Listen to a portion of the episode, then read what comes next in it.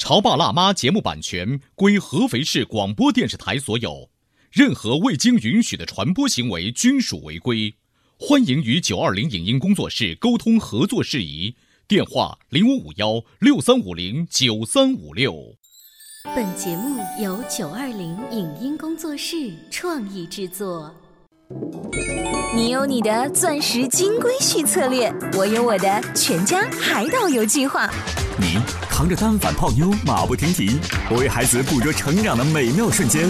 你忽略我的魅力，我会证明这是谁的时代。你否定我的生活态度，我决定我的人生蓝图。帅哥俊男靠边站，有了宝宝的潮爸魅力更爆发。窈窕美女靠边站，有了宝宝的辣妈魅力更火辣。我是辣妈，不是老干妈，我为自己代言。我是潮爸，不是太阳能浴霸，我为自己代言。潮爸辣妈。本节目嘉宾观点不代表本台立场，特此声明。现在出国留学的孩子越来越多，在出国之前，爸妈需要提前多久做准备？如何正确引导孩子朝梦想靠近？在妈妈看来，孩子健康成长的标杆有哪些？什么样的孩子适合去国外读书？为什么这位妈妈如此放心在美国上学的儿子？欢迎收听八零后时尚育儿广播脱口秀《潮爸辣妈》，本期话题：出国前后的准备和沟通。欢迎收听八零后时尚育儿广播脱口秀《潮爸辣妈》。大家好，我是灵儿，我是小欧。今天直播间为大家请来了日新堂家庭教育分享平台创办人刘洋老师，欢迎。刘老师你好，你好，呃，日新堂就是听起来这个名字和同仁堂有关系吗？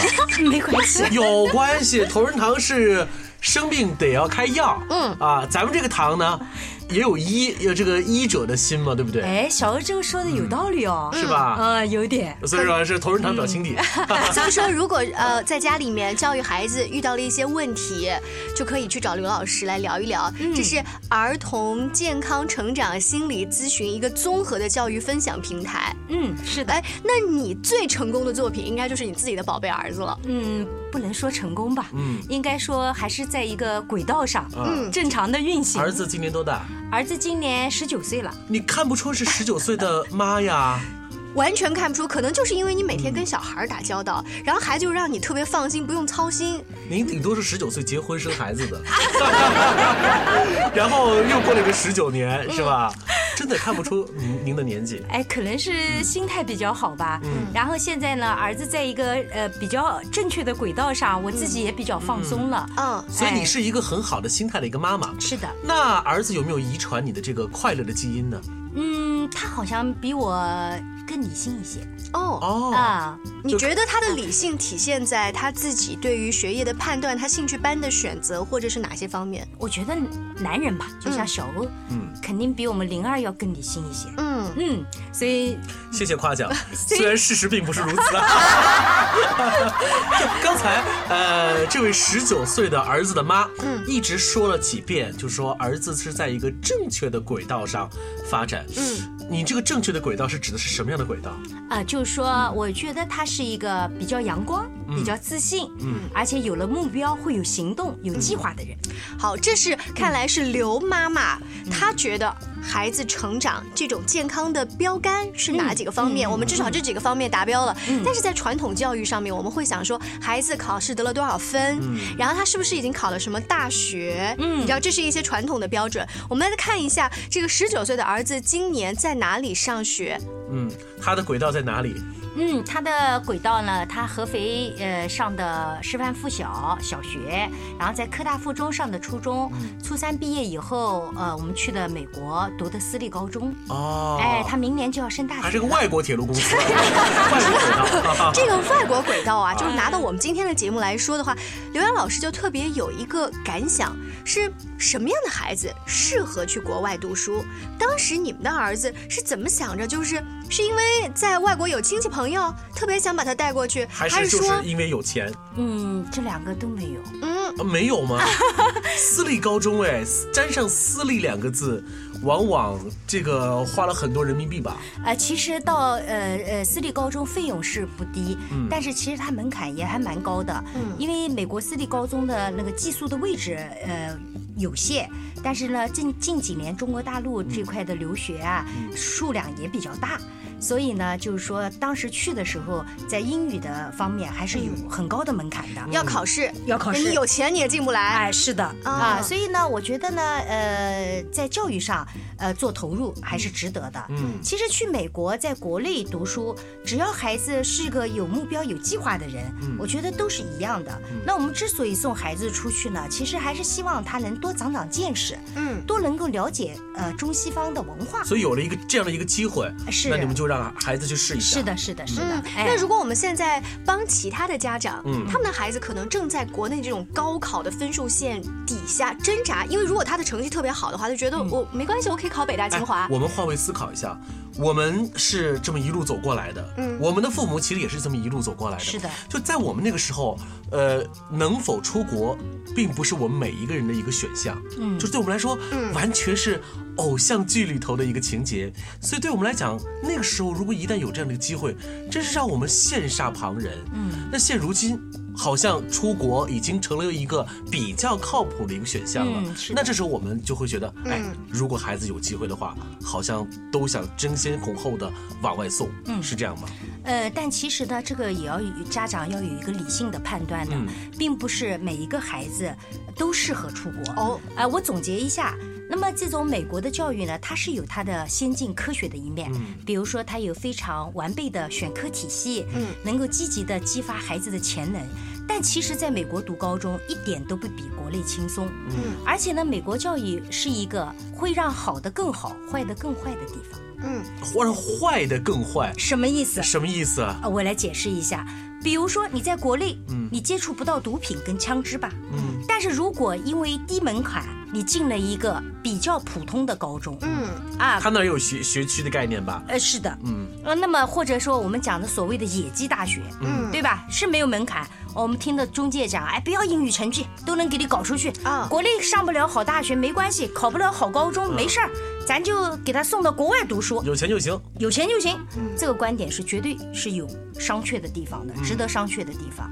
那么，在国内，我们的枪支是被管制的，那么毒品也是被严厉打击的。但是在美国呢，大家知道不断的发生的枪击案，嗯，对吧？不断的学生在学校吸食大麻，这在我们国内普通学生是接触不到的。所以我个人总结就是，美国的这种教育会让好的更好，坏的坏。没有自控力的孩子更容易滑向深渊。对，灵儿讲的很对，但是还要补充一点，就是当你没有门槛的去到一个学校，你就会接触到一个不太好的环境，嗯，就更容易让你走上一个歧路。说到这里的时候，那我就觉得，那您的儿子，嗯，是去了一个什么样的地方，让你觉得这方面完全不用你担心？呃，他去，因为美国的那个私立高中呢，嗯它那个招生名额是比较有限的，而且呢，它是，呃，应该说对学生的要求是比较高的。嗯那么这些学生呢，大多数来自于美国的一些中产家庭，那么从小也受过良好的教育，嗯，哎、因为他们对本国的学生的要求也是有的。嗯，那比如说我孩子在他初一的时候，他的托福就考到了将近九十分。嗯那这个托福的卷子跟一个去美国读研究生这个孩子考的卷子是一模一样的。啊也就是说，在我们的通常的看法来讲，一个孩子英语成绩相当了得，其实他其他的文化课成绩应该差不到哪里去。是的再一个，但是我就打一个疑问了，嗯为什么这个孩子英语成绩好，你就可以说他其他的都不偏科呢？如果我是一个校长的话，咱们看这美国电视剧，还经常要这孩子过来给我面试呢。嗯，不知道是不是有这些其他的要求？是的，是的，呃，美国的整个的私立高中的申请呢，英语是最基本的，嗯，因为你没有英语成绩，你回头有可能都没有办法去上课，啊，听不懂。听不懂，对吧？那么其次呢，是你在中国的受的文化教育的一个成绩，它是需要的。那么还不放心，还要面试。嗯我记得我当时，呃，我我现在想想都后怕。我第一次去美国，带着儿子，因为当时如果请一个老外陪我们的话，一天是五百美金。哇哦，我想想太怕人了，嗯非常贵，我还要管他吃管他住。是后来我一咬牙一跺脚，算了，老妈亲自上吧。嗯儿子看 GPS，我就负责开车。嗯呃，我们那一次去美国，第一次去美国，然后你就开着一辆车我就开着租来的车，是行驶在美国的高速公路上。你 这是在变相夸美国的交通好，是吧？不是他人生少，而且不收费。所以好不容易在儿子和妈妈共同的努力下找到了那个学校，要开始进行面试了。呃，是的，你们之前在国内有去、呃研究一下面试有可能会问什么样的问题，有些什么样的经验？呃，我我倒是觉得，其实不是讲你准备就能搞定的，其实还是要看你从小对孩子的一些培养跟塑造。哦因为孩子毕竟小，他也稀里糊涂的，就像以前我听过钢琴大师刘诗坤讲的，说很多家长问我，我孩子不喜欢钢琴怎么办？嗯，大师讲，我到现在都不喜欢钢琴。就说非洲的孩子，你问他喜欢什么，第一是吃，第二是玩。嗯，天啊，我认为钢琴就是我的工作。哎，我觉得这个是值得我们思考的。所以我觉得父母在小孩的幼儿跟小学阶段是需要给出一些引导的。嗯，哎，我觉得现在八零后、九零后的家长啊，要么就是很放任，要么就管得太严对，。就是一个呃传统意义上来说叫圈养嘛。哎现在有很多开放的说法是是放养。哎，对那，在您看来，圈养和放养，它这是两个极端了，是不是？哎有点极端了是中庸一些。哎，中庸一些，中庸一些，该放的时候放。你看，就像灵儿刚才我一进播音室，她跟我说的，说刘老师你怎么那么舍得啊？十五岁就把儿子送到美国了。是啊。啊，我说没有啊，我觉得男孩子嘛，让他多闯闯，多见识见识哦。只要他各方面的能力具备了，我就是很放心的呀。这就是一个十九岁小孩的妈啊、刘妈妈今天给我们带来了关于她认为的，孩子出国上学到底应该怎样的准备呀、刚才上半段呢，大多数都在分享自己带孩子去美国参加各种面试。稍微休息一下，回来之后呢，我们再请刘老师把这个面放宽，说说其他的孩子，如果你也想带他到国外去留学的话，有些什么样的参考值？好的，好，我们待会儿见。您正在收听到的是故事广播《潮爸辣妈》。潮爸辣妈广播新媒体社区正式开业啦！手机下载阿基米德 APP，搜索“潮爸辣妈”并加入社区，你就会拥有好听的节目、精美的礼物，甚至还能参与节目录制。别忘了下载阿基米德，收听《潮爸辣妈》，满满的幸福等你来拿。潮爸辣妈播出时间：FM 九十八点八，合肥故事广播，周一至周五每天十四点首播，二十一点重播。网络收听请下载中国广播、荔枝 FM、蜻蜓 FM、企鹅 FM、喜马拉雅以及苹果 Podcast 搜索“潮爸辣妈”订阅收听。微信公众号请搜索“潮爸辣妈俱乐部”，参与节目互动哦。潮爸到，辣妈到，准爸到，育儿专家，请。中国内地首档八零后时尚育儿广播脱口秀，陪你一起吐槽养育熊孩子的酸甜苦辣，陪你一起追忆自己曾经的小世界。潮爸辣妈。本节目嘉宾观点不代表本台立场，特此声明。现在出国留学的孩子越来越多，在出国之前，爸妈需要提前多久做准备？如何正确引导孩子朝梦想靠近？在妈妈看来，孩子健康成长的标杆有哪些？什么样的孩子适合去国外读书？为什么这位妈妈如此放心在美国上学的儿子？欢迎收听八零后时尚育儿广播脱口秀《潮爸辣妈》，本期话题：出国前后的准备和沟通。微休息一下，欢迎各位回来。你们听到的潮爸辣妈，我们今天直播间为大家请来了日新堂家庭教育分享平台创办人刘洋老师，对教育呢非常有研究。自己的儿子 Frank 在十五岁的时候就到美国去念书了，所以他可能对于美国的这种寄宿式高中啊、去面试的一些技巧都非常的了解。今天我们请到直播间呢，也是想跟我们广播前的潮爸辣妈有一颗出国心的。没错，因为现在啊，孩子出国念书越来越成为我们很多年轻的爸妈把它当做一个选项来考虑了哈。嗯在这个情况之下，我们潮爸辣妈真的是有这个义务，对我们要来聊一聊到底怎么样的出国嗯是靠谱的。好，我想刘洋老师身边的一些老同事、老同学也会问说，哎，那你看我们家孩子能不能像你儿子那样，也把他送出国？那你可能就得综合来评价这个家庭，不管是经济条件也好，就是你们家的教育的这种氛围也好，你会根据哪一些去给他们建议？嗯，我觉得吧，就是刚才小欧跟我调侃的了，说呃有一笔坚强的资金做保障，嗯这是必须的。对啊，有钱呢啊，对。嗯第二呢，我觉得呢，就是孩子各方面的能力嗯要能达到一定的要求。呃，您刚才说的资金的话，我插一个话，嗯因为我们也是看电视哈，你这北京人在纽约这当中啊，他们出去打工啊。这是好多桥段当中让他们体验这个美国的社会要怎么融入，在您看来这个呃，先不因为要吗？可能到大学阶段是可以去打一些工的，但是在高中阶段，哦美国的法律是是规定百分百的黑工啊！这哎，那是哦的，是吧？对，所以你会发现一个桥段，妈，我又没钱了。妈说上个月不是刚给你两万块钱吗？又没钱了。这种的要钱祖宗的都是高中生是吧？画面，会很容易出现在我们的脑海当中。是啊，是啊，嗯这蛮可怕的。不过好在我没遇到过。所以说，钞票的这方面的储嗯备，如果说从现在开始，你就要积极的攒起来了，这是咱们第一条。哎，对。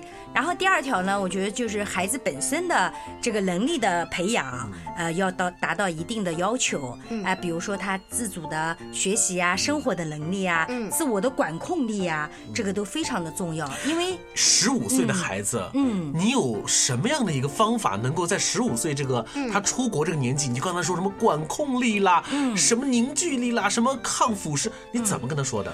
呃，是这样的，因为其实呃，我一直在日新堂教家庭教育这个方面呢，我是崇尚一个理念，就是我觉得孩子，呃，要给他做一些成长的规划。嗯。就如果你打算未来孩子出国留学，那么可以说你在小学一年级开始，您是这么做的吗？我是这么做的。哦，等于说，在刘洋老师心里面，孩子刚上一年级，你就想着臭小子，你以后要出国的。别看儿子是十五岁出国的，嗯，您您差不多是在五他五岁的时候就开始有这个打算了，吗是这样，因为啊我当年在电信工作的时候，嗯。呃，我是拿到了德国大学的录取通知书。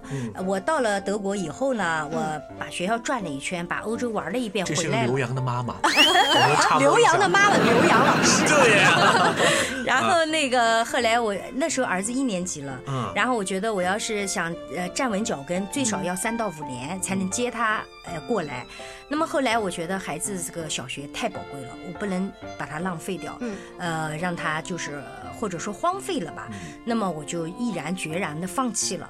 所以呢，我就是在我回到中国的那一天吧，讲夸张了一点，我就暗下决心，因为我当时是有了家庭，有了工作，有了一定的社会地位。嗯那么我觉得我儿子啥都没有，这俗话说的叫光脚的不怕穿鞋的，嗯对吧？那么无所谓了，就让他去海阔天空。让他实现您没有完完成的梦想。那倒也不完全是，我觉得孩子的梦想呢，呃，我们是要全力支持了。当他还没有梦想的时候，我们就可以做适当的引导跟铺垫。好，那你呢？嗯铺垫是怎么徐徐展开的呢？呃，那我觉得那不是一句话两句话能讲完的了，呃，其实是十年磨一剑，六年的小学加上三年的高中，最后在初三拿到了我们梦寐以求的托福的成绩，哎、精英私立高中的 offer。那您这个简单的嗯。帮我们铺陈一下，您是怎么，比如说您是怎么诱惑宝宝贝，这个国外的月亮啊，它真的是很圆，然后啊，妈妈是这样的吗？所以我要出国，有没有做这样的铺垫？真真不是这样。啊。我觉得我一一直都是比较理性的，我觉得跟儿子建立起一个非常互相信任、嗯互相理解、一种朋友，呃，这种关系。嗯所以呢，我非常感谢我孩子，他很信任我。我现在最想跟他说的一句话是：“宝贝儿，呃，我一直以为是妈妈成就的你，没想到是你成就了我。”嗯哎，那我能来到呃我们的零二小欧的节目来分享，那就说明呢，就是说我在这方面我是还是有感受的。嗯，哎，所以呢，我觉得我们是一直配合的很默契。所以你是很早就告诉了儿子，嗯，有可能会在未来的一个时间会把你送出国。我想小欧嗯可能是想，呃，有一些家长为了刻意引导孩子出国念书，嗯他会提前带他去上一些夏令营，就是各种感旅受，游你有没有做这种我真的好像没有，我记得有一次儿子就是今年圣诞节回来，呃，受到一个合肥规模很大的英语机构的邀请，然后呢去做了一次教育沙龙，就是分享他在美国留学的经历。有妈妈就问到他说：“孩子啊，你是什么时候决定出国留学的？”他怎么说呢？哦，然后我儿子居然，因为他是个谈吐非常流畅的孩子，嗯，但遇到这个问题，他竟然半分钟没有回答，嗯。我后来我没办法了，我就勇敢的站出来了。啊，我说你明问到明天早上，他也不会跟你讲答案的。为什么？啊，因为，呃，我觉得并不是他主动要跟我说，妈妈，我要我跟他讲外国的绿月亮有多大，我要要要送礼怎么样？嗯，我就觉得，因为我觉得希望他就是能长见识，能够得到提升，能到得到自我完善。未来至于在国外，在中国。我始终希望他不要忘记自己是个中国人。我明白了，其实刘妈妈的意思就是说，嗯，孩子很成，到目前看来很顺利的、成功的在国外求学，相当程度是儿子配合了妈妈的一个规划。没错，是这样的吗？而且这个规划是我们共同制定的，共同制定。对的，而且就不断的在执行过程当中会有一些修订。嗯，哎，对对，Frank 从来没有跟你嗯忤逆过吗？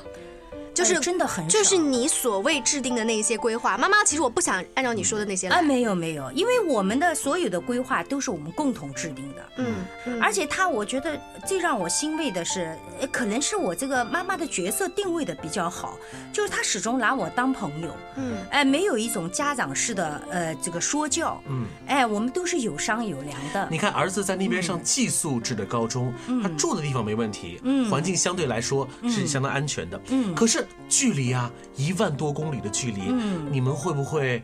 呃，联系的比较紧密。嗯，其实我们是一个礼拜会沟通两次，因为他学校学习也很繁忙。嗯，然后他们是三点钟以后就会有运动，哎，这个运动跟我们的那个为了考试的运动是不一样的。嗯，因为学校会提供各种的呃运动设施，包括冰球、棒球、橄榄球，他们是要打比赛的。哎，是要打比赛的，对。所以我觉得，呃，因为 Frank 他的这个身体素质嘛是。一般般啊，跟小欧有点像哦。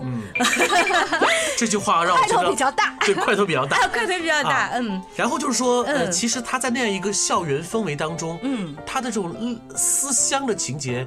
没有那么特别的浓，是吗？呃，其实肯定是有的，但是现在好在有互联网，所以我们呢也能够微信啊保持联系。呃，然后呢，就是每年他圣诞节啊、暑假啊都会回来。所以 Frank 平时呢，就像是我们记这个博客或者是 Facebook 一样，他会写一些东西啊，都把那个东西会给你看。对对对对，而且一般都会写一些什么内容？呃，是这样子，因为我我真是很希望大家呢关注一下日新堂这个订阅号。呃，我在里面分。讲了儿子给我写的信，其实呢，这些信我认为就是他成长当中的一些见证。嗯，呃，比如说他给我写了一封，呃，他出国以后的感受。比如说他有个同寝室的同学叫小野，是个日本人。嗯，他说很奇怪，他说，呃，居然小野从来不喜欢就是看动漫。他在我的眼里，日本日本人都喜欢动漫哈，宅男必备啊。啊，对，宅男必备，就是小欧，就像你讲的。但是儿子跟我讲说，呃，但其实小野君很不喜欢吃寿司，也不喜欢动漫。找他借东西从来都是很大方的，嗯，哎，然后他就跟我分析了，呃，周边的各种各样文化背景的孩子的一些呃一些特性，哎，他说他所以很感谢留学这个决定，嗯，让他能更好的拥抱多元的文化。我记得他有这么一句话，可不就多元文化吗？嗯，中日两个男孩同处一室，是啊，这我可不敢想，这万一要聊到什么敏感的话题，钓鱼岛到底是谁的呀？我相信我相信他在聊完这个问题之后，他还会继续给妈妈写信。是的，就是这封信读起来不太像我们，呃，一般意义上的那种日记跟那种作文。哎，是的，嗯，其实他爸爸嘛是个温州商人，嗯，呃，很少表扬他。而爸爸呢是有一个文化情节的，非常喜欢诗啊、散文啊、小说。然后他有一天跟我说：“我说儿子写了一封信，你可读了？”他说：“读嘞。”他那哪叫文章啊？我讲怎么着啊？嗯，他那是美文哎。爸爸看来对儿子这个目前所取得的成绩非常看好，还是比较认可的。那现在孩子已经来到了一个新的起点了。嗯，那。一个新的规划，我觉得应该早就在妈妈的心中有了吧。呃，我觉得现在到了这个阶段呢，应该更多的人生规划是他自己来制定了。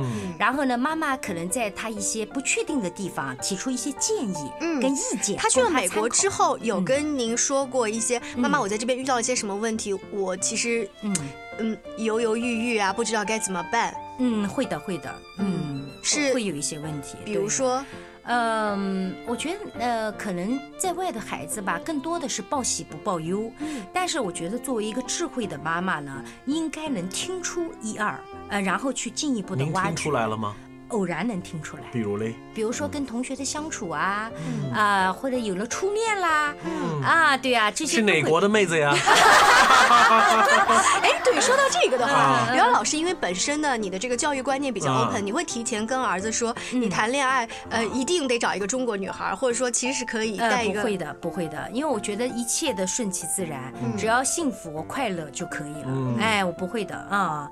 而且我跟他说了，我说其实我每次跟儿子，呃，临分别的时候，呃，我都会跟他说一句话，永远不要忘记自己是个中国人，这是我最想跟他说的，嗯因为我特别担心。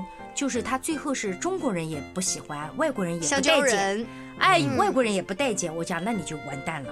我讲你最终应该把自己定位成就是美国跟中国文化之间的桥梁。嗯，哎，我是这么定位的。好，我希望在节目的尾声，希望刘妈妈给儿子带句话啊，跟小野君说一下，钓鱼岛就是我们的。非常感谢大家支持今天的潮爸辣妈，那我们下期见喽，拜拜，拜拜。